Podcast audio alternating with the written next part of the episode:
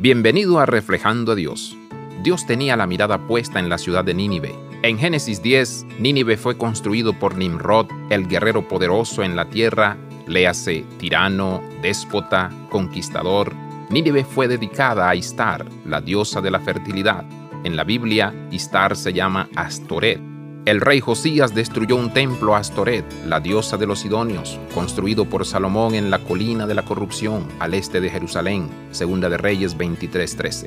Dios advirtió en muchas ocasiones a Nínive que se apartara de su lujuria y crueldad. Por primera vez escucharon a su mensaje con Jonás. Sin embargo, fue ignorado y olvidado. Olvidado por ellos, pero nunca por Dios. La ciudad estaba en su mejor momento en los días de Nahum, 650 a.C. Sin embargo, en menos de 40 años, Nínive fue completamente destruida.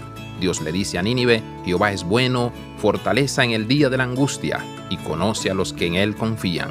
Mas con inundación impetuosa consumirá a sus adversarios, y tinieblas perseguirán a sus enemigos. Nahum 1, 7 al 8. Dios le dio a Nínive una amplia oportunidad de arrepentirse. Cuando no lo hicieron, su juicio fue devastador. Padre Celestial, permite que todos nos postremos ante ti y busquemos tu misericordia. Abraza la vida de santidad, visita reflejandoadios.com.